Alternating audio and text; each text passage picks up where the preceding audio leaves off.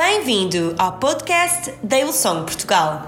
Todas as semanas iremos trazer-te uma das mensagens das nossas reuniões. Esperamos que o episódio de hoje te encoraje e desafie, porque o melhor está por vir. Uma salva de palmas à nossa banda. Eu hoje sei o nome deles todos: Nelson, Rudy, Margarida, Eliezer, até aqui nos ajudou o Senhor. Ah, não, isso é Ebenezer, Ebenezer, Ebenezer. Amém. Vocês podem ficar sentados. Eu queria ler em Hebreus, capítulo 10. Epístola aos Hebreus, capítulo 10. E ler do versículo 35 a 37 diz assim: Não deixem, pois, enfraquecer a vossa confiança no Senhor. Ele será, ela será abundantemente recompensada. É preciso continuar com perseverança a fazer a vontade de Deus se quiserem depois obter o que Ele vos prometeu. Está escrito, ainda mais um pouco, e aí teremos aquele que há de vir. Não se demorará. O justo viverá pela fé, e se ele recuar, a minha alma não terá prazer nele. O título da minha mensagem hoje é Eu quero a minha confiança de volta. Se há uma maneira horrível de viver a vida, é viver uma vida sem confiança. Viver sem confiança é horrível. E o escritor da Epístola aos Hebreus está a falar acerca da importância de nós vivermos com confiança em Deus. E está a falar acerca de nós entrarmos na presença de Deus, nos relacionarmos com Deus com confiança. Ao contrário do Antigo Testamento, onde só uma vez por ano o sumo sacerdote poderia entrar no lugar santíssimo, que era uma zona do templo onde uh, supostamente Deus manifestava a sua presença, a partir de Jesus, o véu desse templo foi rasgado e esse lugar, o acesso à presença de Deus, foi aberto para todas as pessoas. E a Bíblia diz: cheguem-se a Deus com confiança. Não se cheguem a Deus com medo, não se cheguem a Deus com incerteza, porque uh, aquele que não se chega a Deus com fé nunca vai alcançar nada dele. Então cheguem com confiança. E na vida, confiança é essencial para nós alcançarmos o que quer que seja. Então, o título da minha mensagem hoje é: Eu quero a minha confiança de volta, porque às vezes nós perdemos a nossa confiança. Às vezes perdemos a confiança em Deus, às vezes perdemos a confiança nas pessoas e às vezes perdemos a confiança em nós. Mas é a maneira mais horrível de viver a vida, é uma vida sem confiança. E eu hoje gostava de falar quatro coisas que eu vejo neste texto da Bíblia acerca de nós recuperarmos a nossa confiança. Joyce Meyer, uh, ela diz num dos seus livros que um cristão sem confiança é a mesma coisa que um avião a jato sem combustível. Tem tudo para levantar voo, mas não sai do mesmo sítio. E é a mesma coisa. O que é que adianta nós dizermos que somos cristãos, que acreditamos em Deus, etc., se nós não temos confiança? É a mesma coisa do que um avião que não sai do mesmo sítio. É a mesma coisa que uma fé que não se é apenas teórica, não se reflete em nada prático. Vivemos da mesma maneira. É apenas teoria, é apenas religião. Não muda nada. Mas o título da minha mensagem para mim e para ti hoje é: Eu quero a minha confiança de volta. E uma das razões pelas quais nós perdemos a confiança, nós perdemos a confiança, em primeiro lugar, porque perdemos o contexto não entendemos o contexto. E é interessante que, se nós analisarmos a Epístola aos Hebreus, no capítulo 10, ele está a incentivar as pessoas a ganharem confiança, a entrarem na presença de Deus com confiança. E depois, no capítulo 11, ele dá o contexto e fala acerca da galeria dos heróis da fé. Está lá no capítulo 11, acerca de Abraão, de Moisés, etc.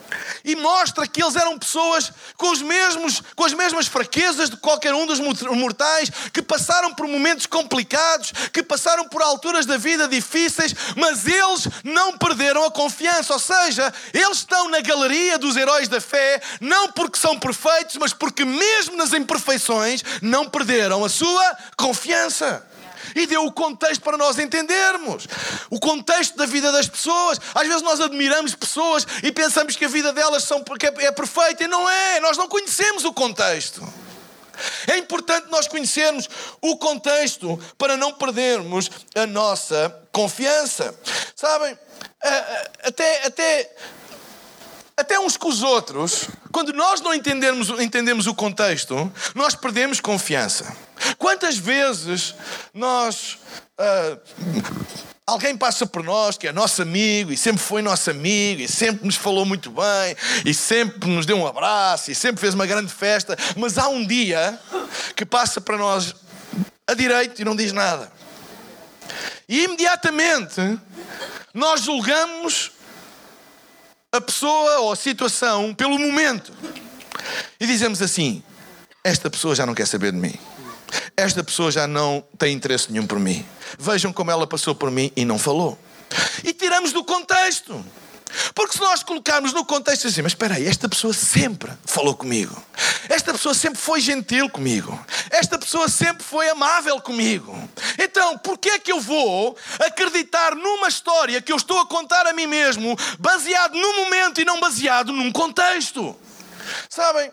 Nós muitas vezes tomamos decisões erradas porque temos percepções erradas. Decisões são baseadas nas nossas percepções, nos nossos sentimentos. Nós, como nos sentimos, nós assim decidimos. Só que a Bíblia diz que o coração do homem é enganoso. E às vezes os nossos sentimentos são baseados em coisas que não são exatamente assim. Então vamos dizer assim: nós tomamos decisões baseadas em, em, em, em, sentimentos. Mas como é que nós desenvolvemos esses sentimentos? A primeira coisa que nós fazemos é ouvir ou ver, observar. É aí que nós começamos a construir uma decisão. É naquilo que a gente vê, naquilo que a gente ouve. Mas como é que passa entre ver, observar e ouvir até sentir? Há uma coisa que se chama a história ou o contexto. Ou seja, nós podemos estar a ver ou ouvir a mesma coisa e contarmos a nós mesmos histórias diferentes que provocam sentimentos diferentes. Por exemplo, como eu disse há pouco, se alguém que sempre foi afável comigo e, e, e generoso e, e afetuoso passa por mim e não me diz nada, eu posso contar uma história e dizer assim: esta pessoa agora tem a mania que é importante e já não quer saber de mim. E eu conto essa história a mim mesmo. E essa história provoca um sentimento de rejeição. Já agora deixem-me dizer uma coisa: a rejeição é mais fruto daquilo que está dentro de nós do que daquilo que está fora de nós. Eu conto uma história a mim mesmo e diz: Esta pessoa agora tem mania que é importante, ou esta pessoa já não quer saber de mim para nada, e isso provoca um sentimento ou de rejeição. E então eu tomo decisões assim: Eu nunca mais vou querer estar perto dele. Essa decisão foi tomada por um sentimento. E esse sentimento veio porque a nossa observação de, de, de uma realidade contou uma história a nós. Até que nós conhecemos o contexto. Damos ao trabalho de falar com a pessoa e ela diz: Olha, desculpa, nesse dia eu tinha o meu pai no hospital e, eu tinha acabado de receber um telefonema e eu simplesmente, olha, eu não vi mais nada. E de repente esse contexto faz com que a mesma coisa que nós observarmos e, e, e, ouvimos e vimos conte uma história diferente e nós sentimos outra coisa diferente. Já não sentimos rejeição, mas até sentimos compreensão. Vocês estão a ver o poder do contexto, o poder da história que a nossa mente conta a nós mesmos, que não é necessariamente a verdade. É por isso que é importante conhecer o contexto. E partir do princípio. Se aquela pessoa sempre foi afável comigo, sempre se ele foi amigo meu, se ele sempre foi uma pessoa gentil comigo, se ele não foi desta vez, é porque alguma coisa se passou. Eu não vou contar uma história diferente que me vai provocar um sentimento diferente e me vai levar a tomar decisões que eu mais tarde me vou arrepender. Há muitas pessoas que tomam decisões erradas, sabem porquê? Porque tomam decisões apenas da observação do momento e perdem o poder da história, o poder do contexto contexto. E quando nós perdemos o poder do contexto, nós perdemos a nossa confiança. E deixamos de confiar. Até há pessoas que deixam de confiar em Deus e dizem assim: Eu sempre confiei em Deus, eu sempre fui fiel a Deus, eu sempre fui à igreja e agora aconteceu-me isto. Deus, onde é que tu estás? E viram costas a Deus. E deixam de acreditar, perdem a sua confiança em Deus por causa da observação do momento e da história que eles contam eles próprios, do que é que eles veem nesse momento, que isso provoca um sentimento e esse sentimento leva a tomar decisões. Nós sempre tomamos decisões que têm como drive, que têm como, como, como guia os nossos sentimentos. Mas os nossos sentimentos vêm das histórias, dos contextos que nós deixamos entrar na nossa mente e que nós contamos a nós próprios. E às vezes temos essa: Deus, onde é que tu estás? Deus abandonou-me, Deus deixou-me. Deixa-me dizer-te uma coisa: olha para o contexto. Quantas vezes na tua vida Ele já te deixou sozinho? Se Ele nunca te deixou sozinho até agora, mesmo que agora sintas ou pareça que estás sozinho, a verdade é que tu não estás sozinho. Deus está contigo sempre. Quando tu sentes, quando tu não sentes, quando tu achas e quando tu não achas. É o poder do contexto. Se Ele sempre esteve comigo, não é agora que ele vai deixar de estar. Eu há pouco usei aquela palavra uh, hebraica Ebenezer, no Velho Testamento diz Ebenezer, até aqui nos ajudou o Senhor e sempre continuará a ajudar. É o poder do contexto. Se tu queres a tua confiança de volta, então traz de volta o poder da história, o poder do contexto. Que história tu contas a ti mesmo dos factos? Sabem? Nós temos de tomar uma decisão. Se eu quero viver desconfiado, se eu quero viver constantemente ofendido. Sabem porquê que as pessoas ficam desconfiadas e ofendidas? Por causa da história que elas contam elas próprias, daquilo que veem, daquilo que ouvem. E isso provoca sentimentos. Isso te faz desenvolver sentimentos. Quantas vezes as pessoas dizem assim: ninguém quer saber de mim? Ninguém quer saber de mim. Porque fazem uma observação, ninguém ligou naquele dia, alguma coisa aconteceu e que deu a entender que aquela pessoa não se importou muito, e nós começamos a contar a nós próprios: Estás a ver? Ninguém quer saber de ti. Estás a ver? Tu não és amado. Tu não és querido pelas pessoas. E essa história começa a desenvolver um sentimento em nós de rejeição, de solidão, mas não é necessariamente verdade. É por isso que a Bíblia diz que o coração do homem é enganoso. Porque nós perdemos o poder do contexto. É por isso que eu gosto tanto daquela música que nós cantamos. I am who you say I am. Eu sou quem dizes que eu sou. Perdoado, escolhido, amém? Eu sou quem Ele diz que eu sou. Eu não sou aquilo que às vezes a minha interpretação dos factos, a história que eu conto a mim mesmo, sabem? Quantas vezes nós começamos a contar histórias a nós mesmos que a gente tem que dizer: cala-te! Cala-te, isso não é verdade. Isso é uma interpretação sem conhecer o contexto das coisas. Como é que eu posso julgar alguém por um momento que eu não sei o que é que ele está a viver? Eu não sei o que é que ele está a passar, eu não sei porque é que foi assim. Eu imediatamente estou a contar uma história que me está a provocar um sentimento para tomar decisões que mais tarde eu me arrependo. Muitos relacionamentos são quebrados porque pessoas contam elas próprias histórias que não são verdade e que lhes provoca sentimentos de rejeição, sentimentos de, de, uh, uh, de distância, de, de, que aquela pessoa já não quer saber, que já não é amado, etc. Mas é tudo baseado na história que tu contas, não necessariamente na verdade.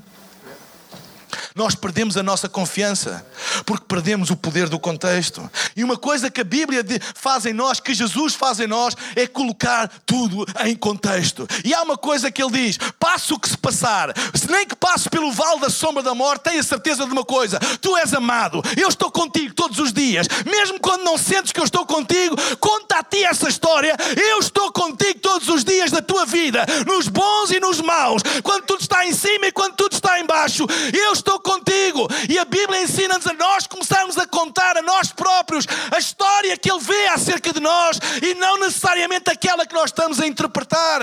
Uma coisa eu sei, eu posso não saber o porquê das coisas, eu posso não saber o porquê que isto me aconteceu, porquê que aquilo me aconteceu. E há muitas pessoas que levantam dúvidas até acerca do amor de Deus para com elas, com porquê que isto me aconteceu. E começamos a contar histórias a nós. É porque Deus não quer saber, ou porque Deus não existe, ou porque Deus não é amor. Mas a Bíblia diz: Ei, passa o que se passar à tua volta. Diz: os céus e a terra podem passar. Mil podem cair ao teu lado, dez mil à tua direita. Passe o que se passar, ainda que tu andes pelo vale da sombra da morte, fica a saber uma coisa: tu nunca estarás sozinho, tu nunca estarás abandonado. Diz isso a ti mesmo. É por isso que a Bíblia diz: Bendiz, ó minha alma, ao Senhor, e não te esqueças de nenhum dos seus benefícios. Quando tu te sentes sozinho, quando tu te sentes abandonado, e tu mesmo queres começar a contar uma história que Deus não quer saber de ti, vai buscar a palavra de Deus e diz: Não, mas a Bíblia diz: Bendiz, ó minha alma, Senhor, Senhor, e não te esqueças de nenhum dos seus benefícios. Ele há 10 anos ele ajudou-me, ele há 5 anos ele ajudou-me, ele há um ano ajudou-me, ele no mês passado ajudou-me. Eu não vou esquecer nenhum dos seus benefícios, porque se eu não me esquecer de nenhum dos seus benefícios, eu vou continuar a confiar nele. Não te esqueças de nenhum dos seus benefícios. Nós somos tão rápidos a esquecer e a contar histórias, não é? A nós mesmos. Às vezes esquecemos o que um amigo tem feito ao longo de 10 anos só porque houve um dia que ele teve um dia mau. Eu não quero saber mais daquela pessoa, fez-me isto, eu nunca esperei. Ei, e os outros anos todos? Que ele foi amável contigo, prestável, generoso. Esse contexto não tem poder mais na tua vida. Põe as coisas num contexto. Põe as coisas no contexto. Porque quando nós perdemos o contexto, nós perdemos a confiança. Vocês estão a entender o que eu estou a dizer? É tão importante. Talvez tu estejas a passar uma altura muito complicada da tua vida hoje. E até podes pôr em causa se Deus te ama, se Deus cuida de ti. Ou seja, estás a começar a contar a ti mesmo uma história que te está a provocar sentimentos de rejeição, eu não sou amado, eu não sou querido, Deus não quer saber de mim, eu estou sozinho nesta vida. E esses sentimentos vão te levar a tomar decisões, e são decisões erradas. Porque são baseados em pressupostos que simplesmente não são verdade. Mas se tu hoje começares a contar a história que a Bíblia diz acerca de ti, quem é que a Bíblia diz que tu és? A Bíblia diz que tu és abençoado, a Bíblia diz que tu és amado, a Bíblia diz que tu nunca estarás sozinho, a Bíblia diz que Ele tem-te sustenta-te com a sua mão, a Bíblia diz que 10 mil cairão à tua direita, mil à tua direita, 10 mil à tua direita, mil ao teu lado, 10 mil à tua direita, e tu não serás atingido. A Bíblia diz que eu posso andar pelo vale da sombra da morte, mas eu não vou temer porque Ele está comigo. Ele está comigo na montanha, Ele está comigo no vale. Ele está comigo quando faz sol, Ele está comigo quando faz chuva, Ele está comigo quando os céus estão abertos, Ele está comigo quando os céus estão fechados. Esta é a verdade que eu conto à minha alma. Bem diz, ó minha alma, ao Senhor, e não te esqueças de nenhum dos seus benefícios. Aplica este princípio na tua vida. Não te esqueças do contexto. E não permitas que uma história diferente seja contada aos teus sentimentos porque eles vão te conduzir a decisões erradas. Tantas pessoas que às vezes eu conheço e que tomam decisões baseadas em sentimentos, coisas que estão a sentir, que simplesmente são baseados num momento e não no contexto, não na história toda. Vocês já tiveram a experiência de ficarem com sentimento em relação a alguém, nunca falaram com ele, nunca tiveram com ele, mas simplesmente alguém vos falou e disse assim: o Fábio Angélico é terrível. Não é? Não é mesmo? É uma joia de menino solteiro, disponível. O número de telefone é o 93. Ei, ai, mas disseram-me que ele é arrogante disseram-me que ele é rude. Disseram... E quando nós damos ouvidos a isso, nós começamos a desenvolver, sem conhecer, desenvolvemos um sentimento. E muitas vezes até uma decisão de eu não quero nada com aquela pessoa. Mas porquê? Porque me disseram que ele era assim, assim. Vocês estão a entender? Não entendemos o contexto. Às vezes julgamos pela aparência ou por, uma, por um simples momento. Quem é que já teve maus momentos na vida? É pá. São meia dúzia de honestos.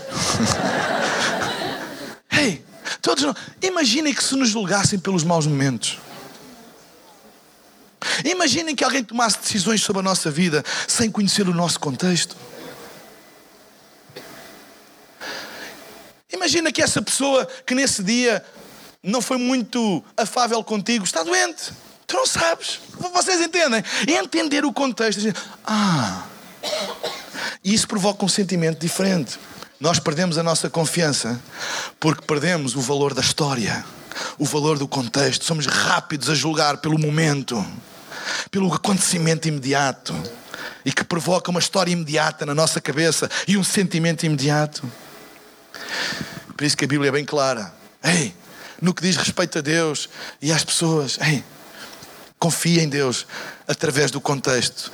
Às vezes não entendemos, às vezes não percebemos porquê. Deus, porquê é que isto me aconteceu? Deus, porquê é que aquilo me aconteceu? Porquê é que eu estou a passar por isso? Não entendemos. Mas no fim do dia, não deixar que isso conte uma história diferente assim, mas eu não sei porquê é que aconteceu, mas uma coisa eu sei, é que Deus sempre me ama.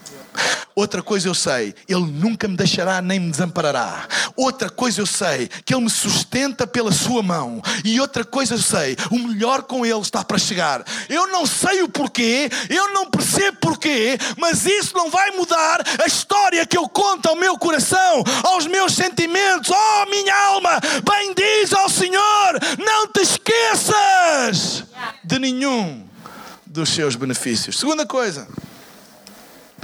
Perdemos a nossa confiança porque perdemos uma boa consciência.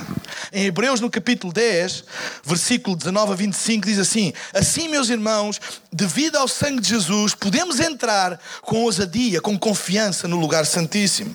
Este é o caminho novo e cheio de vida que Cristo nos abriu ao rasgar a cortina da separação por meio da morte por nós por meio da sua morte por nós.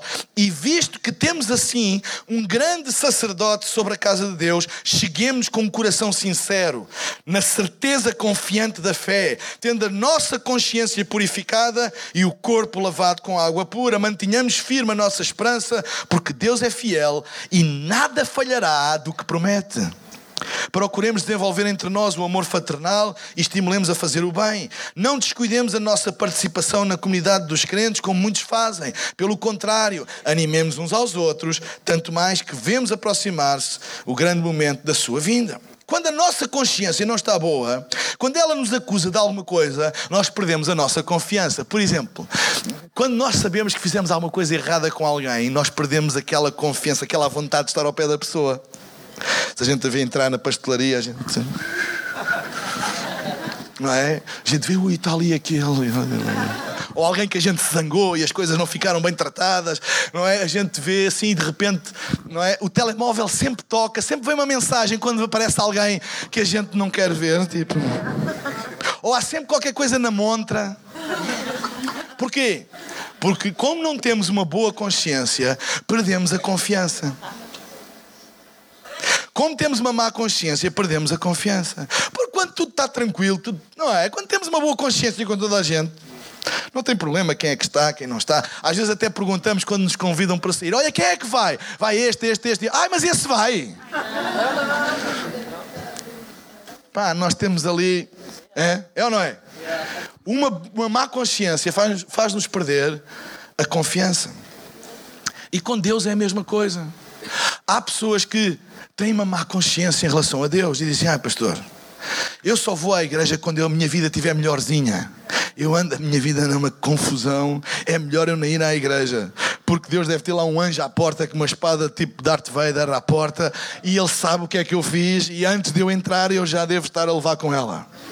Há pessoas que têm uma má consciência. Há pessoas que dizem, pastor, eu não, eu, Deus não pode ouvir as minhas orações, Ele sabe que a minha vida não está em ordem. Pastor, eu, eu não consigo ir à igreja porque, pronto, como se a igreja fosse um lugar para gente de, determinado nível. Ah, eu, eu, eu, eu não levanto as minhas mãos, eu não me atrevo, tenho medo que Deus me as corte ou sei lá, qualquer coisa. Porque eu não sou digno, eu não, eu, olha, eu nunca vou subir a esse palco, porque esse palco aí, aquilo é só para gente de santo para cima. Uh, eu nunca, eu, eu, nunca, eu não estou em condições, eu nunca vou ser batizado porque eu não estou em condições de ser batizado, uh, porque a minha vida ainda tem coisas para mudar. Bem-vindo ao clube. Má consciência. A má consciência leva-nos a perder a confiança. Nós não nos sentimos confiantes. A consciência está pesada, a consciência acusa e nós não nos sentimos confiantes. E a tendência é afastar-nos, isolar-nos. Mas deixem-me dizer que é a pior coisa que tu podes fazer. É a pior coisa que tu podes fazer. Muitas pessoas têm tanta consciência dos seus erros e pecados que se afastam de Deus e da sua casa, porque perderam a confiança. Mas a Bíblia diz que é exatamente o contrário. Porquê?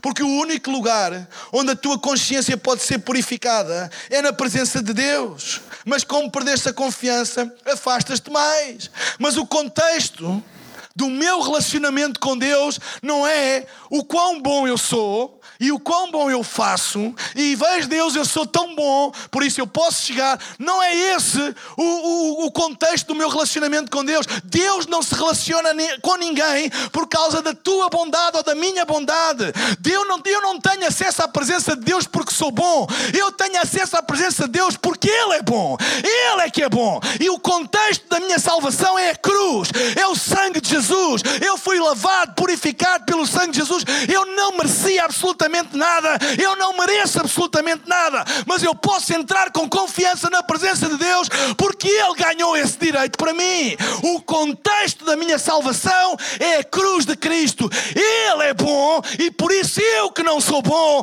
eu posso ter acesso à presença de Deus. Porque se for por quem é bom.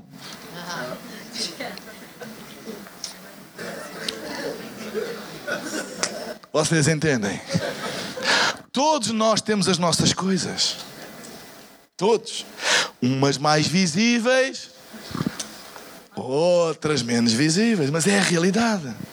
Ou seja, muitas vezes nós deixamos de vir à igreja quando mais precisamos.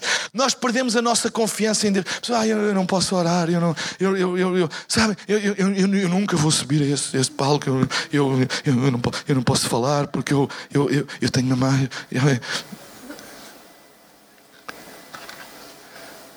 A má consciência tira-nos a confiança toda. Nós temos medo de entrar, nós temos medo de nos expressar, nós temos medo de nos relacionar, porque perdemos a, a, a confiança por causa de uma má consciência. Sentimos-nos miseráveis, pequeninos, in, in, indignos. E o pior é que há gente que ainda pensa que isso é espiritual. Mas não é.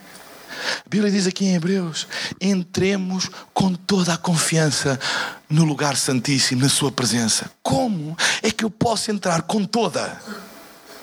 Não é com alguma, é com toda a confiança no lugar santíssimo, porque o contexto da minha salvação não está baseado no quanto eu sou bom, mas o contexto da minha salvação está baseado no quanto ele é bom. E porque ele é bom, eu não sendo bom, eu posso entrar na sua presença. Quando eu recebo Jesus na minha vida, eu sou lavado e purificado pelo seu sangue, não porque eu sou bom, não porque eu fiz alguma coisa para ganhar isso. É, não se pode comprar a salvação, não se pode comprar o acesso à presença de Deus, apenas podes receber pela fé apenas podes dizer: Eu aceito, eu recebo e eu posso entrar com toda a confiança. Eu não estou aqui neste palco com toda a confiança porque eu sou bom. Eu não estou aqui neste palco porque eu me julgo melhor do que vocês. Eu estou aqui neste palco porque eu sei que Ele é bom. Ele é bom. E porque Ele é bom, eu posso, tu podes, todos nós podemos ter acesso à presença de Deus. Quando entras nesta igreja ou noutra igreja qualquer, quando tu entras na presença de Deus, entra por esta porta e diz assim: Eu dou-te graças porque tu és és bom,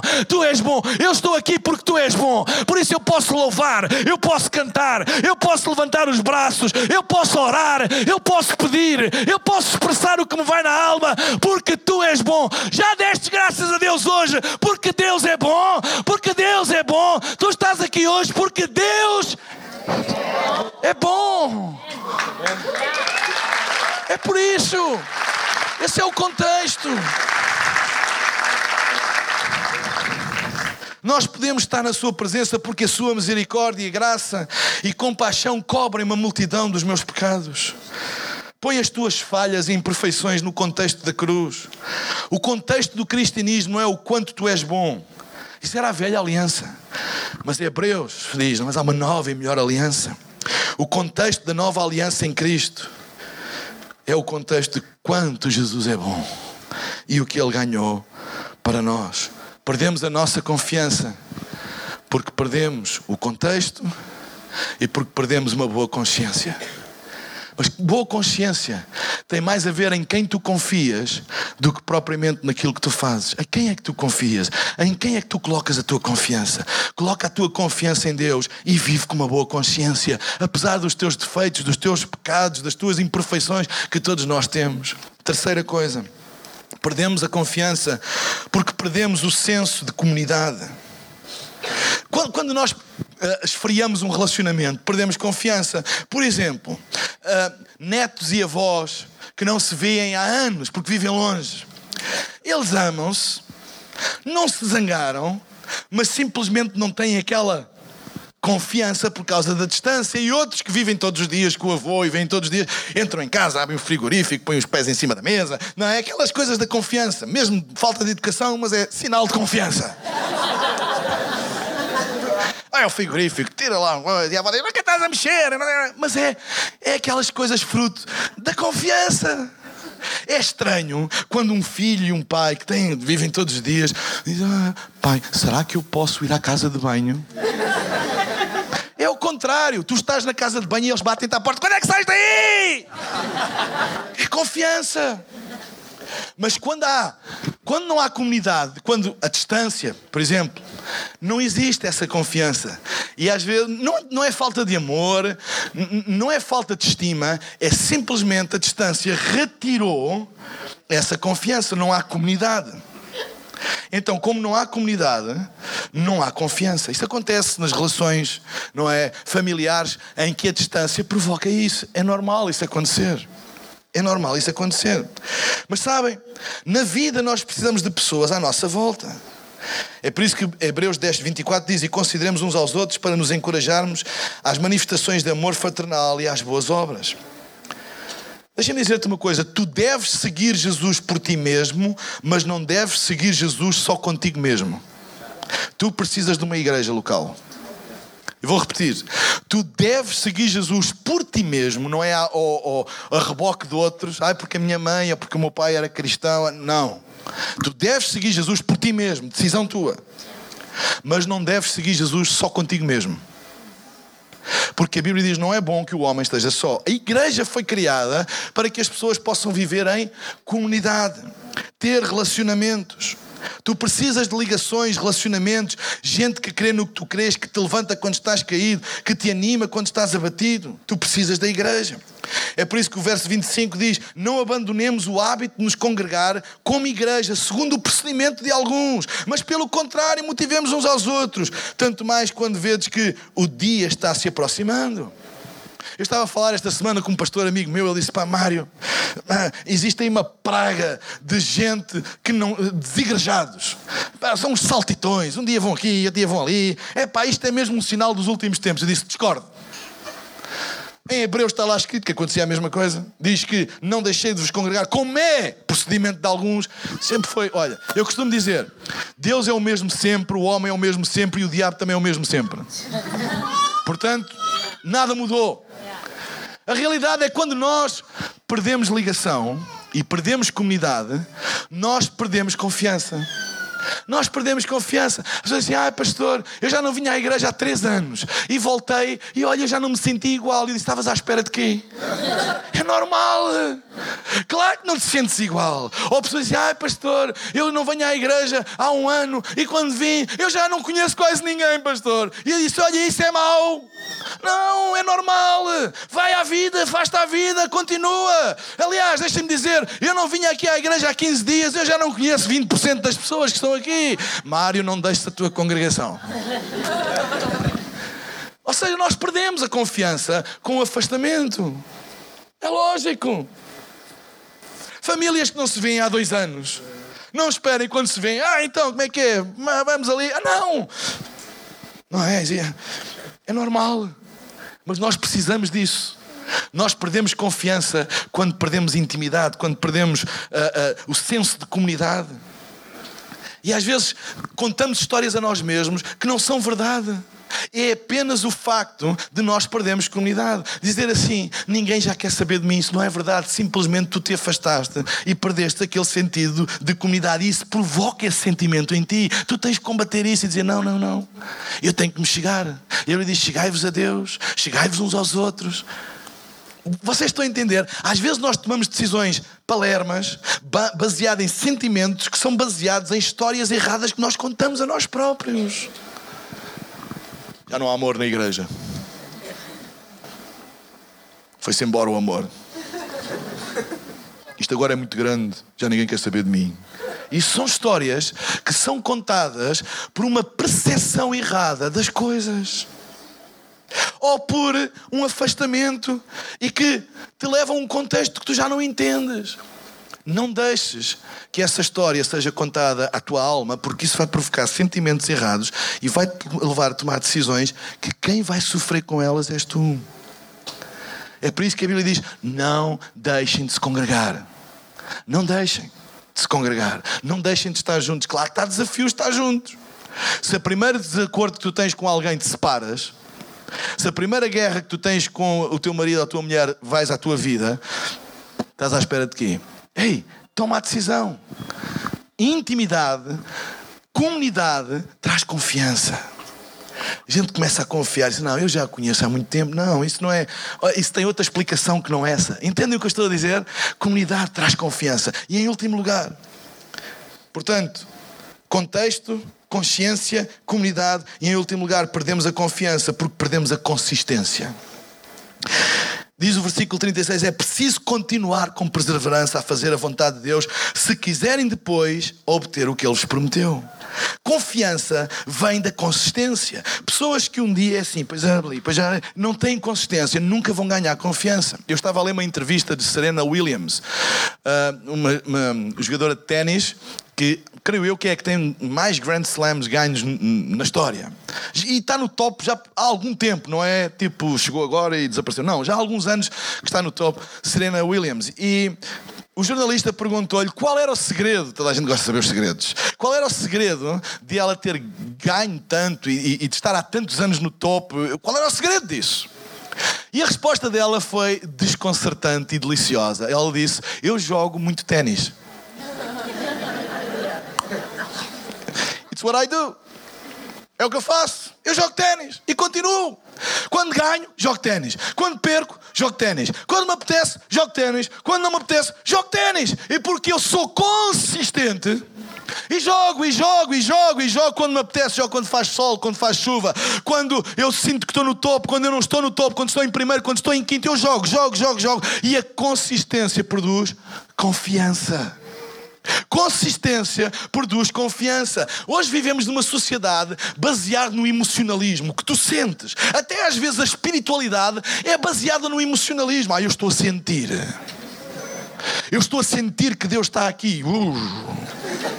Ah, eu estou a sentir, eu estou a sentir. Mas sabem, a gente tem dias que sente e tem dias que não sente. É a vida. É verdade. É a vida. A gente tem dias que, que sente estar com os amigos e outros dias que sente que quer estar sozinhos. A gente, ei, e, e há pessoas que, que o único drive da vida delas é o sentimento, é o que sentem. Aliás, muita da publicidade e marketing vai ali ao sentimento das pessoas: é compra agora, paga depois. Se estás a sentir agora, pá, se estás a sentir que queres aquilo, a gente está cá para satisfazer os teus desejos. Compra agora e pagas daqui a seis meses. O problema é quando chega aos seis meses e começa a vir a fatura e o sentimento já foi.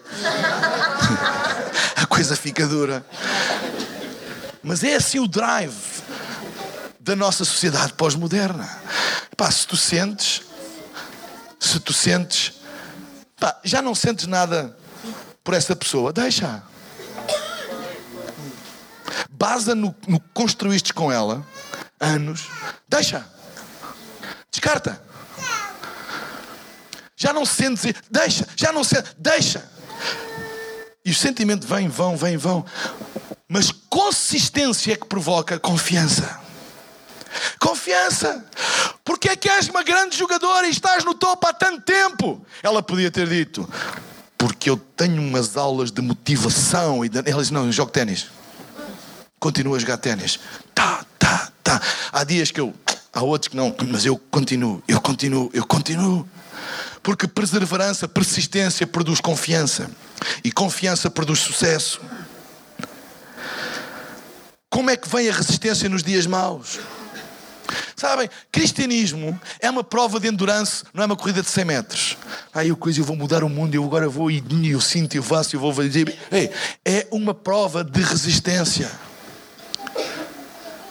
Porquê é que tu ficas firme? Porquê é que passou? Porquê é que passas o vale da sombra da morte e continuas e acreditas e que estás lá? Sabem porquê? Porque eventualmente eu continuo a ler a Bíblia mesmo quando não me apetece. Eu continuo a pôr a minha fé na palavra de Deus mesmo quando à minha volta as coisas não parecem estar a funcionar. Eu estava há um, um mês e tal, estava com dois. Uh, uh, dois pastores novos, bem novos, uh, uh, no Brasil, em São Paulo, e eles tinham uma grande responsabilidade, eles nunca tinham pregado na vida e de repente começaram a ter que pregar tipo quatro vezes por domingo. E, e então eu estava lá com eles e eu preguei nesse domingo e eles começaram a fazer perguntas e disseram-me assim: diz-me o segredo de, de conseguires comunicar, diz-me o segredo, como é que tu consegues dar a volta às vezes a situações e, e, e embaraços, ah, como é que tu lidas com os nervos, como é que tu. E a minha resposta, lembrei-me da Serena. Prego muitas vezes. Continua. Faz. Há dias que apetece. Há dias em que a gente. Não é? E há outros. Continua. Como é que tu lidas com os nervos? Há pessoas que pensam, ah, ele já não deve ter nervos. Tenho os nervos de sempre. Sempre. Eu sempre antes de subir a este palco estou nervoso. Sempre. Só que a persistência faz com que tu comeces a dominar sobre as coisas e não as coisas a dominarem sobre ti. É isso que é ser livre. Há pessoas que pensam que ser livre é fazer tudo o que sentem. Não, isso é ser escravo. Ser livre é dizer assim: não, eu sei que eu sinto não fazer, mas eu devo fazer, eu sou livre, eu vou escolher fazer mesmo que eu não sinta fazer. Porque é o que é certo fazer, é o que é correto fazer. Aprender a dominar sobre as coisas só vem por persistência. Pessoas que não são eh, persistentes tornam-se escravas, escravas delas próprias, do que sentem. Hoje sentem uma coisa, amanhã sentem outra. Hoje, hoje querem trabalhar aqui, amanhã é ali. Eh, uns têm um compromisso aqui, depois já não têm aqui, têm acolá. E não constroem nada, porque têm uma vida baseada em sentimento e não na persistência. E olha, há dias que eu não sinto. Vocês sentem sempre a mesma coisa? Ou é problema meu? Eu até há dias que não sinto ser pai. Que se eu pudesse não ser.